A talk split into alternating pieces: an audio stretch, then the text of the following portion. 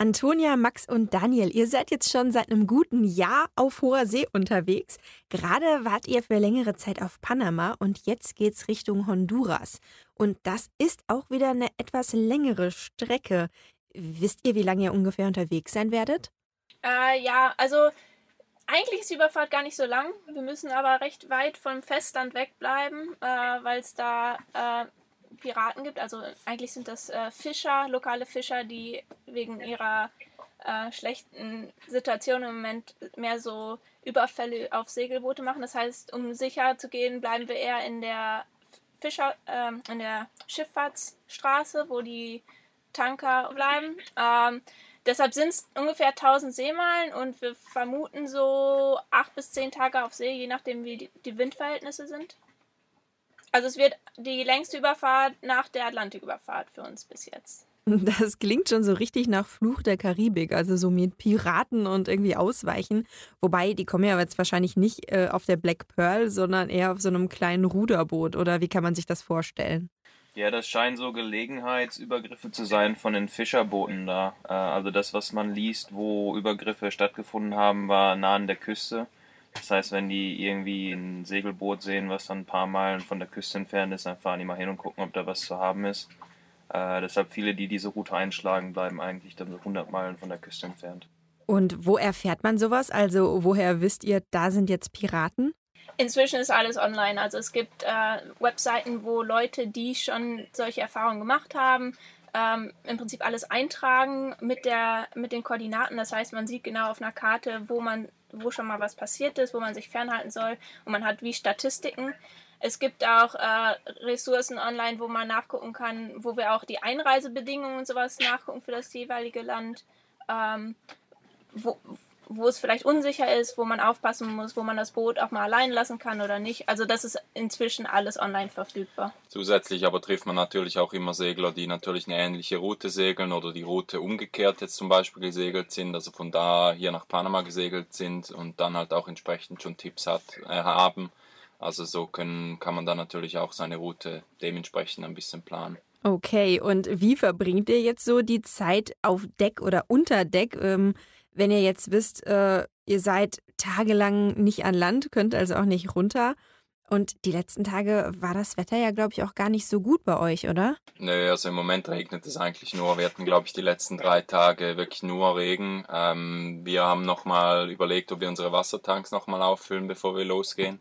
Aber jetzt hat es effektiv so viel geregnet, dass wir jetzt, glaube ich, fast irgendwie, wie viel, 400 Liter Wasser oder so haben, konnten wir jetzt sammeln in den letzten drei Tagen nur, was schon eine ganze Menge ist, ja. Also wir müssen jetzt eigentlich gar nicht mehr wirklich auffüllen. Also auf Sie, wir, wir haben viele Bücher runtergeladen auf dem Kindle zum Lesen. Äh, wir angeln viel, also wir angeln hinten vom Boot runter, was wir dann auch selbst verzehren. Äh, Audiobücher, also Hörbücher äh, hören wir uns an und ansonsten eigentlich auch viel einfach nur auf den Horizont gucken und, und eigentlich existieren. Also äh, das, das Leben auf See ist eigentlich äh, wie, wie so dieses äh, Groundhog Day. Was ist denn das? Täglich grüßt das Murmeltier. Also im, im Prinzip hast du irgendwo deinen eigenen Rhythmus dann und, und den lebst du dann eben für zehn Tage oder über den Atlantik war es ja noch ein bisschen länger. Und man kommt so ein bisschen in den eigenen Groove rein und ja. Ja, es kommt ein bisschen drauf an. Die ersten drei Tage sind immer ein bisschen schleppend. Äh, vor allen Dingen, wenn man sich erst an den Seegang wieder gewöhnen muss. Jetzt waren wir auch lange Zeit in Panama, wo äh, wirklich wenig Wind und wenig Welle war. Das heißt, wir müssen uns wahrscheinlich jetzt wieder ein bisschen dran gewöhnen. Lesen ist manchmal dann auch schwierig, vor allen Dingen, wenn man unter Deck ist. Deshalb wir hören viel Musik und Hörbücher und sowas. Ähm, und dann nach den drei Tagen, ja, was Max sagt, wenn man dann einmal in dem Rhythmus ist und wir müssen ja auch immer Wachen halten und dann äh, auch nachts mal wach werden, dann schläft man eher tagsüber auch nochmal. Und Kochen spielt dann auch eine große Rolle. Wir bereiten dann immer dreimal äh, Essen vor und gucken, was wir noch so an Proviant haben, was wir benutzen können und dann vergeht damit auch schon viel Zeit. Und es kommt natürlich auch immer darauf an, was für Wetter und Bedingungen man außerhalb hat. Also wenn es jetzt regnet und stürmisch ist und Gewitter und was auch immer, dann ist man natürlich mehr mit dem beschäftigt als mit was anderem. Äh, andersherum, als wir jetzt von Bonaire hierher gesegelt sind, da war es eher eine ruhigere Passage. Wir hatten schon auch zum Teil gewisse äh, Dinge, wo wir dann auch wirklich äh, aufpassen mussten. Aber wenn es dann eben ruhig ist, dann kann man sich selbst auch anderen Dingen vielleicht widmen, mal irgendwie was Schöneres kochen, wenn man jetzt nicht gerade seekrank wird, wenn man irgendwie unten ist und so weiter.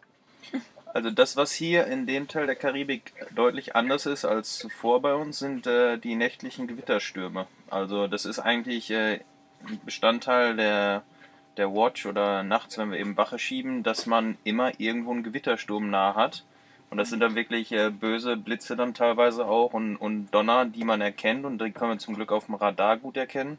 Aber es kommt fast jede Nacht dann vor auf See, dass wir irgendwie versuchen da auszuweichen. Also man kann nicht schon sehen, wie die ziehen. Und das sind normal so kleine Lokale, aber die, die haben schon äh, derbe Blitze drin. Und dann versuchen wir die manchmal zu umfahren. Also das ist dann nachts im Prinzip, hält uns das teilweise wach. Ist halt nicht so angenehm, wenn man Metall, ein riesen Metallstab mitten auf dem Meer ist und um einen rum ist, sind Blitze, aber ja, man findet einen Weg um die rum meistens. Wahnsinn, das, das klingt schon richtig krass. Und ihr seid ja jetzt auch schon, wenn man jetzt zurückrechnet, so ein Jahr unterwegs. Wie ist es ansonsten? Äh, es ist schon ein sehr großer Aspekt, dass man äh, Freunde und Familie zu Hause ein bisschen vermisst. Ähm, wir hatten jetzt das Glück, dass es äh, möglich war für ein paar Freunde und Familienmitglieder uns zwischendurch zu besuchen. Äh, das hat sehr geholfen, vor allen Dingen, weil wir denen auch mal zeigen konnten, wie wir auf dem Boot leben und äh, die das auch mal so miterfahren konnten. Ähm, aber ja, im Moment ist es auch nicht einfach, mal eben nach Hause zu fliegen. Also wir werden Weihnachten auf dem Boot verbringen und zusammen feiern. Ja, wie wird es denn bei euch sein, so Weihnachten auf dem Boot? Habt ihr dann irgendwie einen Tannenbaum oder eine geschmückte Palme oder sowas? Ja, also wir haben, ich kann hier kurz ein bisschen rüber schwenken. Wir haben hier für unseren Mast unter Deck haben wir hier ein bisschen äh, dekoriert. Der soll so ein äh, Fake-Tannenbaum dann sein. Ähm, aber im Moment ist das so ein bisschen alles an Weihnachtsstimmung, was wir effektiv haben, weil wirklich Schnee oder irgendwas kann man ja hier sowieso nicht erwarten. Ähm, aber ja, klar, ich denke, wenn es dann irgendwie 3, 24. wird, wird man sicher wieder ein bisschen an äh, Weihnachten denken und äh, ist dann auch schön, wir haben ja immerhin uns drei und können dann auch irgendwie äh, uns was Schönes kochen und so weiter und das ist ja dann auch eigentlich ein schönes Fest. Es wird einfach ganz anders sein als sonst. Dann haben wir so kleine, kleine Schoko-Nikoläuse von zu Hause bekommen. Also wenn man Besuch kriegt oder auch so per Paketen kriegt man dann auch mal so ein bisschen deutsche Schokolade oder sowas, dann kommt auch ein bisschen Stimmung. Aber wir hatten letztes Jahr das ja auch, dass wir Weihnachten auf dem Atlantik waren. Ja. Äh, auch den Mast genauso eingewickelt wie jetzt. Und da war die Weihnachtsstimmung dann eben, ja, Schokolade und einmal zusammensitzen, aber das ist eben nicht die gleiche Stimmung, wie man um Tannenbaum zu Hause hat. Und wisst ihr schon, wo ihr Weihnachten sein werdet? Also legt ihr irgendwo an oder seid ihr wirklich so mitten auf hoher See? Nee, zu Weihnachten werden wir dann in Honduras sein. Ähm, was vielleicht auch schön ist, also wir waren da alle noch nie und ähm, das ist auch nicht auf dem Festland, sondern ähm, das sind kleinere Inseln, die in der Bucht davor liegen. Ähm, und ja, da gucken wir mal, was da so los ist und ob man da vielleicht dann an Weihnachten was unternehmen kann oder feiern kann. Ja, und wer weiß, vielleicht gibt es ja auch Einheimische, die euch irgendwie einladen oder so. ja. das wäre cool. Also wir hatten jetzt etwas Ähnliches. Vor ein paar Tagen war ich in Amerika und halt Nordamerika äh, Thanksgiving und es gibt natürlich viele Segler aus Amerika und Kanada und da wurden wir auch auf ein Boot eingeladen von Amerikanern und da waren Kanadier dabei und so weiter und wir haben eigentlich noch nie Thanksgiving je, also ich habe es noch nie wirklich gefeiert, ihr glaube ich schon, als ihr in Amerika mal wart. Ähm, aber das war auch cool, oder? Und spontan und dann erlebt man auch mal was Neues. Also vielleicht äh, passiert das diese Weihnachten genauso. Das klingt jetzt auch so ein bisschen, als wären wir sehr einsam zu dritt, aber ähm, wir verbringen ja nicht so viel Zeit auf See. Wir verbringen ja auch viel Zeit dann in den Ländern, die wir äh, besuchen. Und da sind ja auch immer andere Segler und Boote, die auch da wie zu Gast sind und auf dem Booten leben.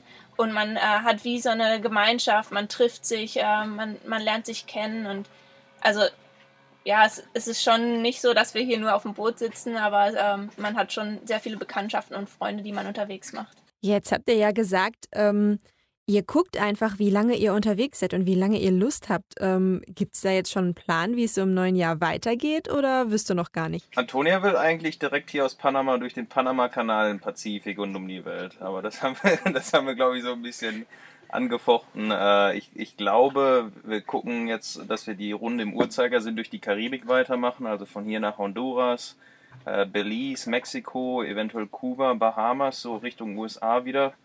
Dass wir dann vielleicht Mitte nächsten Jahres wieder über den Nordatlantik zurück Richtung Europa segeln. Ähm, das wäre dann irgendwo im Sommer 2022. Ähm, und dann müssen wir entscheiden, ob wir dann ins äh, Mittelmeer nochmal gehen oder nach Nordeuropa oder erstmal die Segelschuhe Haken und äh, sagen, wir machen jetzt anders weiter. Das haben wir alles noch nicht so diskutiert, aber ich glaube, so planmäßig Mitte nächsten Jahres geht es wieder Richtung Europa für uns.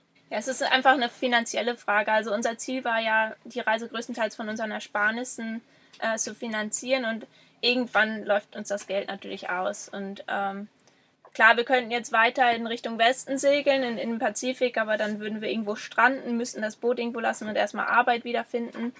Oder wir führen irgendwie die Reise zu Ende, können vielleicht sogar das Boot wieder nach Europa bringen und dann überlegen, was wir dann machen. Aber die Pläne ändern sich auch regelmäßig, also vor allen Dingen auch mit den Einreisebedingungen und alles, was man planen muss, Wetter, man muss ja, es gibt verschiedene Saisons, die man, äh, die man braucht, um zum Beispiel über den Atlantik zu fahren. Das heißt, wir, wir müssten es dann irgendwann doch mal planen, aber im Moment machen wir uns da noch nicht so viele Gedanken drum. Und das ist auch echt witzig, weil eigentlich jeder, der diese Reise macht auf anderen Segelbooten, die wir kennenlernen, das ähnlich haben, dass Pläne immer irgendwie sich ändern. Wir haben teilweise Leute in Europa kennengelernt, äh, wo wir gedacht haben, die sehen wir jetzt nie wieder und plötzlich siehst du die irgendwo in der Karibik, weil deren Plan sich geändert hat oder unser Plan sich geändert hat und dann sieht man so ähnliche Leute, die man schon mal getroffen hat, immer wieder. Also die, die, ja, man hat so eine generelle Idee, wo es hingeht, aber letztendlich reisen wir dann wirklich dahin, wo wir kurzfristig entscheiden, wo wir hinwollen es ist auch schön, dass man äh, nicht alles so durchplant. Also manchmal treffen wir auch Leute, und die sagen uns, ihr müsst unbedingt dahin. Das war wunderschön. Wir haben super äh, gute Erfahrungen da gemacht. Und dann, ah ja, das könnten wir machen. Da könnten wir mit dem Boot hinsegeln. Und dann bauen wir das vielleicht doch ein. Oder wir hören von Leuten, da wo ihr hinsegeln wollt, ist überhaupt nicht gut. und dann äh, planen wir die Route neu. Also es passiert immer wieder. Aber ihr seid euch da immer einig oder wird da auch schon mal so einen ganzen Abend bitter diskutiert? Also bitter diskutieren tun wir nie, aber einig sind wir uns auch nicht immer. also, wie schon gesagt, wenn Antonia jetzt die Entscheidung treffen würde, würden wir, glaube ich, durch Kanal Pazifik gehen. ja, aber ähm, wir haben alle eine ganz gute Idee, was, was unsere Vorstellungen sind und wir bleiben auch realistisch. Also äh, es macht ja auch keinen Sinn, jetzt irgendwie was zu erzwingen. Und wir machen es ja auch zu dritt und es muss ja auch allen Spaß machen, sonst ist, ist irgendwie der Ziel von der Reise verfehlt. Jetzt warst du, Max, ja auch eine längere Zeit auf einem anderen Schiff und hast da so ein bisschen Geld verdient. Wie war das denn? Äh, sehr interessant. Ähm, also es war ein äh, Charter-Business, das heißt, wir haben Gäste aufgenommen, jeweils immer für eine Woche bis zu äh, zwölf Gästen mit zwei Leuten und das hatte ich mit meiner Freundin dann eben in dem Sommer gemacht. Äh, es war eine richtig coole Erfahrung, weil man eben auch ein bisschen in, in der Community da äh, Fuß fasst mit Leuten, die in der Industrie arbeiten. Die Gäste waren hauptsächlich Amerikaner, eigentlich ganz cool. Ähm, aber arbeitsmäßig könnte ich mir jetzt nicht vorstellen, das zumindest in, dem, in der Charterindustrie langfristig zu machen, weil es ist schon knallharte Arbeit. Also ich war schon echt froh, als ich wieder hier zurück auf Porky war, weil letztendlich so diese Segelreise eigentlich eine Auszeit ist vom Job und, und wir eigentlich das auch als Reisemöglichkeit nutzen wollten. Das war echt eine coole Erfahrung. Äh, aber wenn ich das nochmal zum Geldverdienen machen würde, dann glaube ich eher so Kapitän ohne wöchentliche Chartergäste, weil das war schon, schon eher so, ähm, äh, was ist denn das? Hospitality. Ja, Hotel. Ja, so, ja, es war schon fast wie so ein schwimmendes Hotel. Also ich habe eigentlich eher Zeit mit den Gästen verbracht als, als segeltechnisch. Ähm, und ich würde einfach gerne mehr Zeit segeln verbringen. Verstehe ich. Und da sind ja wahrscheinlich auch nicht alle Gäste unbedingt einfach, ne? nee, auf, auf keinen Fall. Also du, du, du kriegst von bis. Also manche Gäste sind echt cool, die stellen sich dann abends dann mit dir hin und, und spülen dann mit dir ab nach dem Abendessen oder wollen es zumindest. Und man versucht das dann natürlich abzuwenden. Und dann gibt es andere, die schnipsen so nach dem Motto, gib mir noch ein bisschen Champagner. Also du kriegst wirklich von bis, aber das ist auch teilweise der Spaß an der Erfahrung. Aber du, du, du kennst, lernst echt viele Leute kennen. Also das war schon, schon cool, dass man viele Leute in St. Martin kennenlernt, auch Locals ähm, und ein bisschen eigentlich da jetzt auch als, als Einheimischer sich bewegen kann. Also das hat schon Spaß gemacht. Wie sehr merkt ihr noch Corona? Am meisten durch die WhatsApp-Chats und äh, News-Updates, die wir von Europa kriegen. Also man, man ist ja immer noch in diesen WhatsApp-Gruppen drin von mit Freunden ähm, und das Thema ist da wirklich im Vordergrund, äh, was teilweise schade ist in meiner Meinung nach, ähm, weil man über kaum noch persönliche Sachen da drin spricht. Ähm, auf unserer Reise selber spielt es natürlich eine Rolle, wenn wir jetzt ins neue Land einreisen, müssen wir uns schlau machen, ob wir PCR-Tests brauchen oder überhaupt Tests. Wir sind alle drei geimpft. Ähm, aber normalerweise haben wir festgestellt, dass wenn man mit Booten einreist und auch hier speziell in Zentralamerika, ist das eigentlich nicht so wild. Ähm, Maskenpflicht ist natürlich in vielen Geschäften noch, draußen normalerweise nicht. Ähm, also zumindest im Vergleich von dem, was wir in den Medien jetzt mitbekommen, in Europa sind wir hier deutlich weniger beeinflusst als, als was wir jetzt sehen in Europa durch die Medien. Ja, also etwas für mich war es noch so vor drei, vier Monaten, habe ich wirklich einfach entschieden, ich äh, verfolge jetzt gar nichts mehr, also keine News und nichts, weil irgendwie war es so, man konnte es ja sowieso nicht ändern und wir waren ja sowieso nicht in Europa und irgendwie da musst du dich wie nicht darüber informieren, aber irgendwann schwappt es dann trotzdem wieder irgendwie zu dir über und vor allem jetzt in den letzten Tagen war es ganz extrem, was jetzt halt alles wieder an Nachrichten kam und dann plötzlich befindest du dich dann wieder ein bisschen in diesem Strom drin, also man merkt es schon, das ist klar. Ähm, aber wir sind, glaube ich, in der schönen Lage, dass wir das bisschen eher ausblenden können, als jetzt eben jemand, der irgendwo im Homeoffice arbeitet in Deutschland. Ähm, und das schätzen wir eigentlich auch. Das ist auch das Schöne an der Zeit jetzt für uns so. Ja, was heißt ausblenden? Also es ist wir sind gar nicht so sehr betroffen, weil wir leben recht isoliert auf dem Boot. Und klar, wir gehen auch mal an Land, wir gehen auch einkaufen, wir gehen auch mal was trinken, natürlich. Aber ähm, es gibt lokal dann immer die Einschränkungen und die, die sind meist nicht so streng. Ähm, vor allen Dingen, wenn man geimpft ist. Und äh, da, da, also uns beeinträchtigt uns da, im Alltag das fast gar nicht mehr. Und das ähm, ist eigentlich sehr, sehr angenehm. das glaube ich. Ähm, jetzt habt ihr schon eine ganze Menge erlebt und beim letzten Mal konntet ihr da schon krasse Geschichten erzählen, auch so, was ihr selbst erlebt habt, aber auch was andere Segler irgendwie erlebt haben. Beliebt war da zum Beispiel die Geschichte mit dem Finger, dem da einer äh, abhanden gekommen ist. Gibt es da was Neues? Habt ihr was Neues erlebt äh, oder gibt es neue Geschichten zu erzählen? Also ich fand es eigentlich ganz witzig, als wir in den San Blas-Inseln waren. Das ist diese kleine Inselgruppe östlich in Panama und das sind wirklich so winzige, wie, wie aus dem Bilderbuch, so Sandstrände mit einzelnen Palmen drauf und dann eine Hütte und da sind die Eingeborenen. Und die sind eigentlich dafür bekannt, dass die Eingeborenen sehr traditionell leben.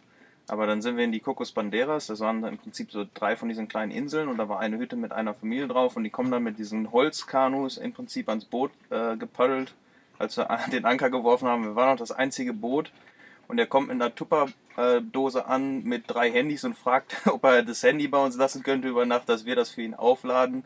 Und er kommt dann morgen, morgen früh wieder und holt sein Handy wieder ab. Äh, und dann haben wir im Prinzip für zwei Kokosnüsse ihm die Handys aufgeladen. Also die haben keine Elektrizität. Ein paar haben jetzt mittlerweile Solarpaneele drauf. Ja. Aber die haben mittlerweile alle Handys auch, aber die können es nicht aufladen. Deshalb kommen die zu Leute wie uns und geben uns dann irgendwie zwei Kokosnüsse, um die Handys für die aufzuladen. Also das fand ich schon ganz witzig, weil das irgendwie so ein modernes Leben mit dem traditionellen war. Ja, also generell da die Einheimischen, das war sehr interessant, weil es das erste Mal war, dass wir wirklich wie ein Urvolk, was hier äh, in Zentralamerika lebt, äh, kennengelernt haben und auch wirklich eigentlich in deren Garten geankert haben. Also die wohnen dann auf dieser Insel und du ankerst direkt daneben und bist dann äh, mit denen in Verbindung. Die versuchen dann auch Kokosnüsse und was sie auch auf der Insel dann anbauen, dir zu verkaufen. Und die sprechen auch gar nicht Spanisch, sondern ihre eigene Sprache. Das heißt, die, es ist dann auch mit der Kommunikation nicht ganz so einfach, aber es ist, es ist super spannend gewesen und man äh, konnte dann doch ein bisschen was erfahren, wie die leben. Und ähm, ja, im Vergleich zu dem, was wir aus Europa kennen, ist das natürlich dann ein super Unterschied und äh, sehr interessant. Und dann noch ein anderes schönes Erlebnis hier in Panama war der Rio Chagres. Also oh, ja. das ist ein Fluss in der Nähe vom Panama-Kanal eigentlich, aber eigentlich schon wieder komplett abgeschieden.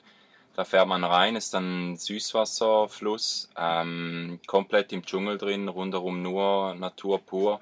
Kann da drin eigentlich überall ankern, wo man will und äh, sitzt da im Cockpit, hörst äh, exotische äh, Vögel, die um dich rumfliegen. Man sieht ähm, Krokodile am Ufer entlang schwimmen. Also das war wirklich äh, ein ganz spezielles Erlebnis und genau da waren wir eigentlich fast ein Jahr unterwegs und dann habe ich mir immer so überlegt, wo wir vor einem Jahr waren im kalten Süden Englands und sitzen jetzt eigentlich auf unserem Boot in einem Süßwasserfluss äh, im Dschungel in Panama und das ist schon auch, das führt einem schon auch vor Augen, was für eine Distanz man schon zurückgelegt hat. Also das war ein sehr schönes Erlebnis in den letzten äh, paar Wochen. Daniel ist sogar reingesprungen neben den Krokodilen. Was? Ja, man muss ja, man muss ja, äh, man muss es ja nutzen, dass man mal Süßwasser hat. Da kann man sich mal anständig waschen. Wobei, so gut gesalzen wärst du wahrscheinlich auch ein super Snack gewesen, oder? ja, das kann sein, aber lieber nicht. ja. ja, und jetzt, wo wir hier sind in, in Bockers, ähm, also wenn wir über die Tierwelt sprechen, jetzt äh, gucken wir immer, wenn wir an Land sind, gucken wir immer in die Bäume, weil es gibt hier überall Affen und Faultiere, die wir extrem süß finden. Und es ist, ähm, es ist einfach eine komplett andere Flora und Fauna. Jedes Mal, wo, wenn wir irgendwo hinreisen, und das ist jedes Mal faszinierend, das zu entdecken. Musstet ihr schon irgendwie so übergroße Spinnen an Bord einfangen? Mm. Spinnen an sich nicht, aber wir haben immer wieder so kleine Viecher, die wir mal loswerden müssen. Ich glaube, das lässt sich in den Tropen nicht vermeiden. Und ich werde zerstochen. Das ist die, irgendwie nur ich. Also die anderen, die anderen beiden nicht. Also ich bin, das juckt seit, seit, keine Ahnung, seitdem wir in Panama äh, sind. Meine Beine, meine Arme, alles ist zerstochen, aber nur bei mir. Und ich nutze auch dieses Moskitospray, was wir haben. Also ja, wir waren in einem Mangroven geankert eine Nacht und am nächsten Morgen kamen die ganzen, die heißen auf Englisch Nosiums, ich weiß gar nicht, ob die einen deutschen Namen haben. Das sind so ganz, ganz kleine Mücken, die, wir haben auch äh, Fliegengitter, aber die halten die nicht ab, weil die da durchschlüpfen. Und es war wirklich alles voll. Es waren hunderte von denen um uns rum. Und wir sind einfach aufgewacht und hatten gesagt, wir müssen los, wir müssen los. Und haben Max hat schon hektisch in, in Unterhose den Anker hochgezogen. und dann sind wir losgefahren und äh, dann mit dem Wind sind die dann sofort weg gewesen. Aber solche Sachen, das passiert halt in der Natur und dann muss man irgendwie reagieren, dass man die bekämpft. Aber bisher habt ihr es ja auch alle überlebt, also mehr oder weniger. Mehr oder weniger. Ja, ich bin der Einzige hier, der nicht gegen Gelbfieber geimpft ist. Deshalb kommt das gut, dass sie mich alle stechen. So, jetzt ähm, wart ihr ja schon über ein Jahr unterwegs. Das heißt, so lange wart ihr auch nicht zu Hause und die Welt geht ja trotzdem weiter. Also das Leben geht ja auch ohne euch weiter. Gibt es da irgendwas, was ihr jetzt in der Zeit verpasst habt? Also, wenn ich so bei mir gucke, jetzt gerade kriegen irgendwie alle Leute Kinder und heiraten und weiß ich nicht. Ähm, was ist da bei euch zu Hause so los? Ja, unser Bruder hat jetzt das zweite Kind bekommen. Ähm, ein Junge. Ja, und da merkt man schon manchmal, wie man dann doch ganz gerne da sein wollte. Ähm, aber haben auch mit dem ersten Kind mitbekommen, so die ersten Wochen oder Monate ist das sowieso nicht so vorteilhaft, wenn dann die ganze Familie drumherum schwärmt, weil das wirklich auch anstrengend mit kleinen Kindern ist. Ähm, und wir sind eigentlich auch froh, dass wir das jetzt im Prinzip machen, während alle zu Hause sitzen und die Kinder sehr klein sind, weil wenn sie dann nachher älter sind und, und mitbekommen, wenn Onkel und Tante da sind, dann können wir da sein. Also es ist uns eigentlich wichtiger, dass wir nachher da sind, wenn die El äh, Kinder ein bisschen älter werden. Äh, also in dem Sinne, vom Familienleben haben wir das schon ein bisschen verpasst. Ähm, wir haben natürlich viel Kontakt über FaceTime und WhatsApp und sowas.